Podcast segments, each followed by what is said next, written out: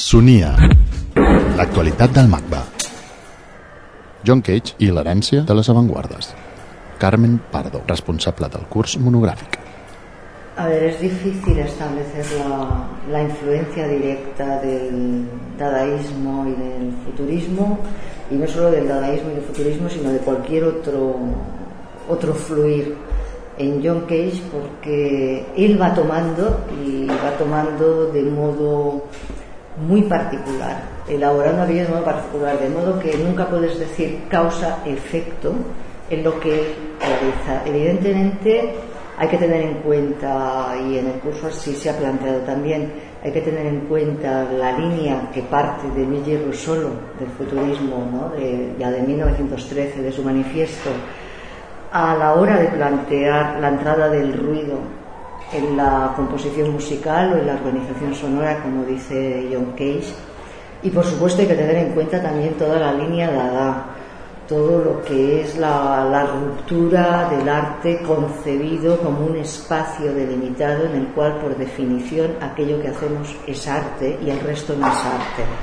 Esta línea que él, en el caso de Cage, conoce más a través también de, de aunque no podamos reducir Duchamp a dadaísmo ni mucho menos, pero que la conoce por ahí, eh, también está presente. Pero claro, no hasta el punto de decir eh, futurismo y dadaísmo son los previos, porque claro, como previos tenemos también Eric Satie, que nos viene por otra línea, y eh, tenemos también toda la corriente del budismo zen, también tenemos la música norteamericana culta, como puede ser la Charles Ives, pero evidentemente futurismo y dadaísmo son importantes no solo para Cage, sinó para el desarrollo de, de la música posterior. La ruptura musical a través del procés. Organització de sons, soroll, temps, indeterminació. A ver, John Cage es muy radical, yo creo que, que fue el músico más radical de, lo que es la, la historia de la música en el siglo XX no creo tampoco que él se planteara de entrada voy a romper con este elemento, este elemento y este elemento, sino que precisamente fiel a, a una propuesta que poco a poco ahora podemos ver, eh, que es la idea de proceso, ¿eh?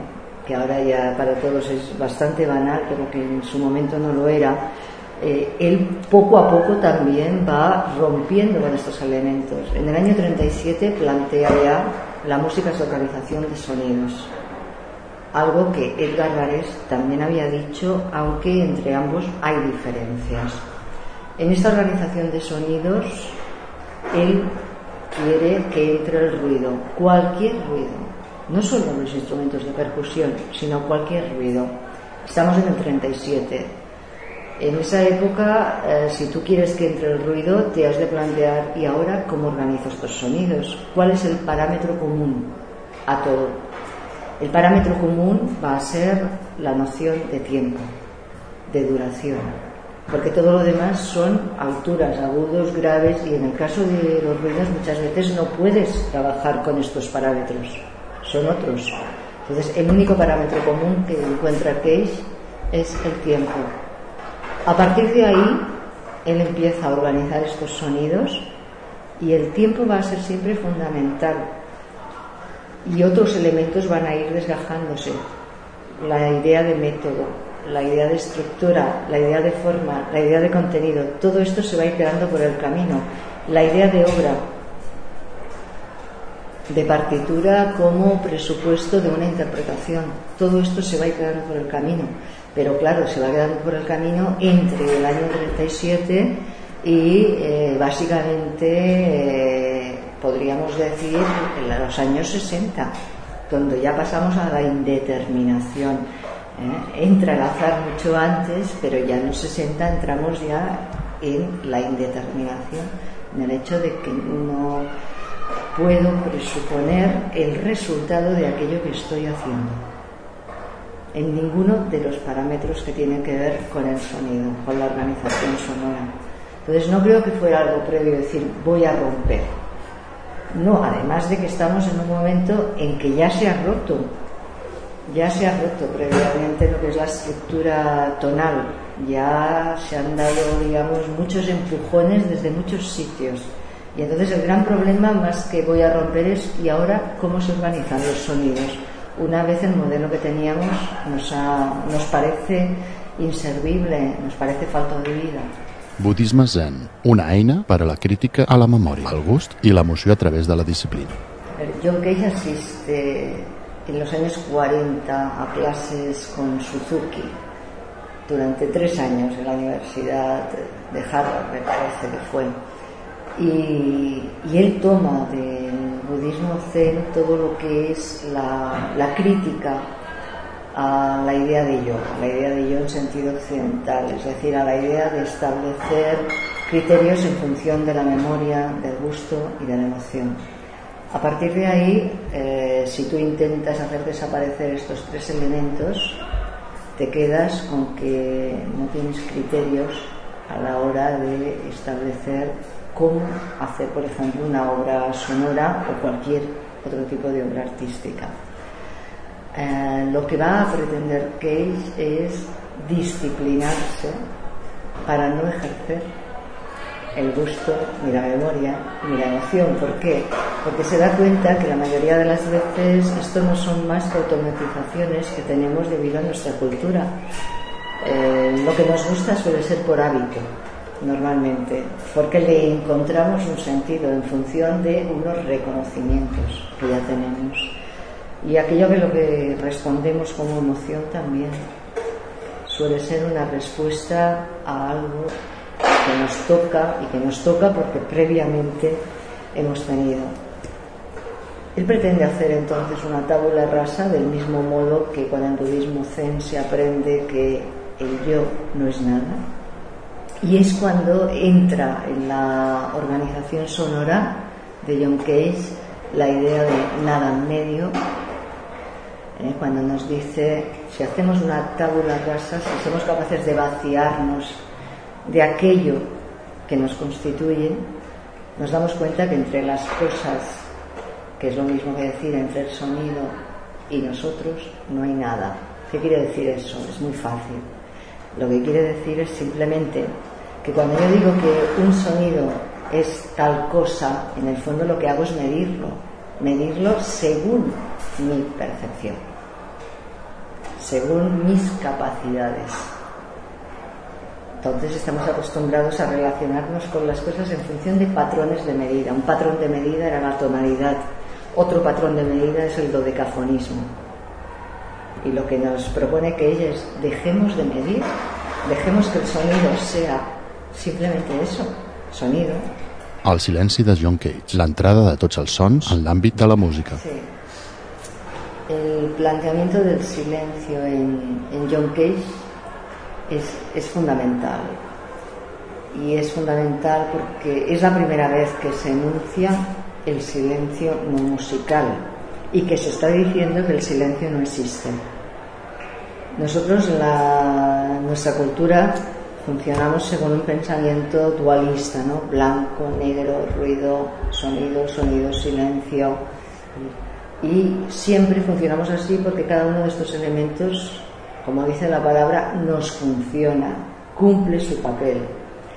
Desde el momento en que Case se pone a la escucha del silencio, él pensaba que iba a escuchar el silencio y el gran problema fue cuando se dio cuenta que no, que no hay silencio, que tú escuchas siempre algo si te pones a la escucha y que lo que hace que tú puedas distinguir entre silencio y sonido es la intencionalidad que tú pones en la escucha.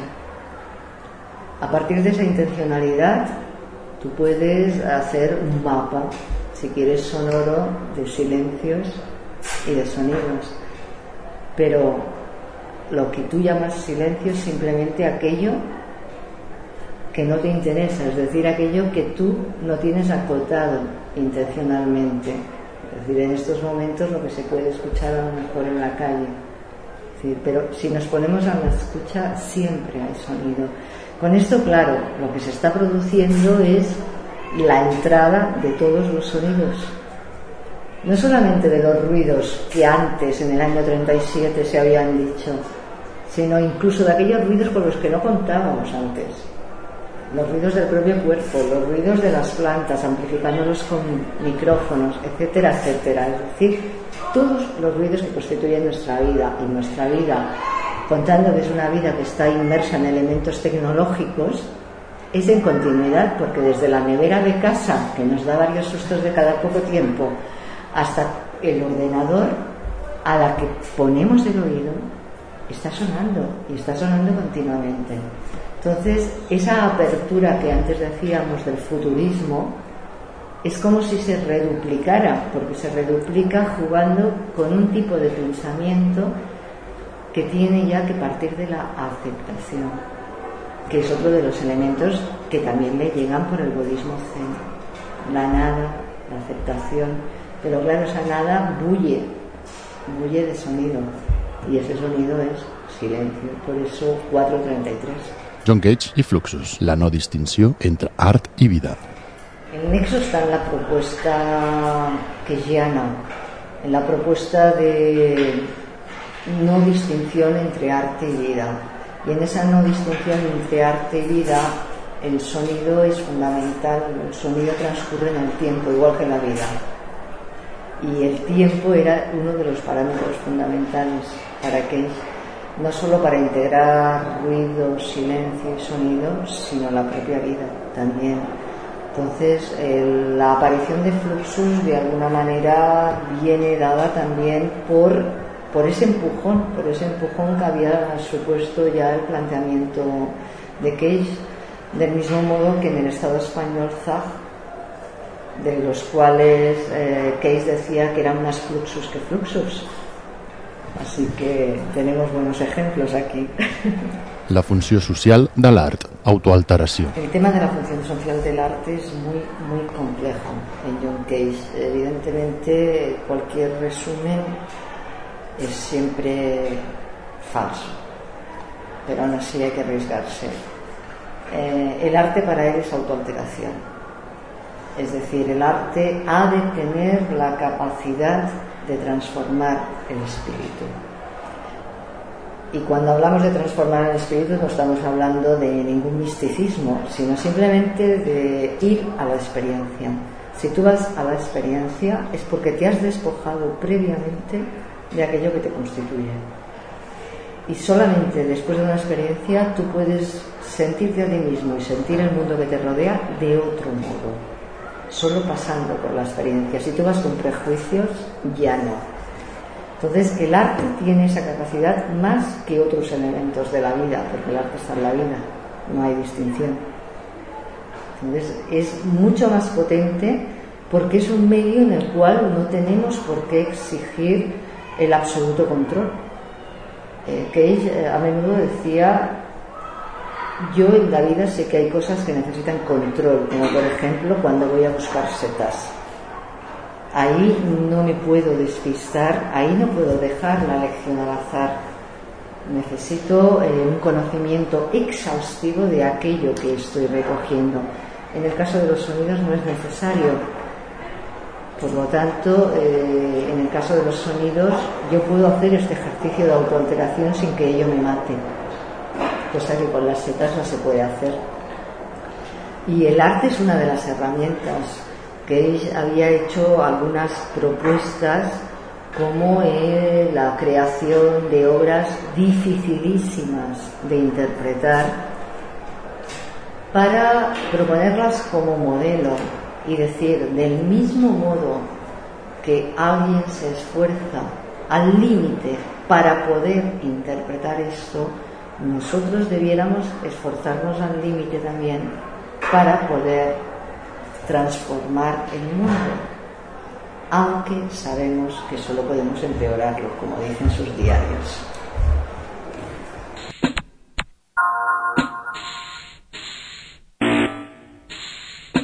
Sonia, l'actualitat del MACBA. macba.cat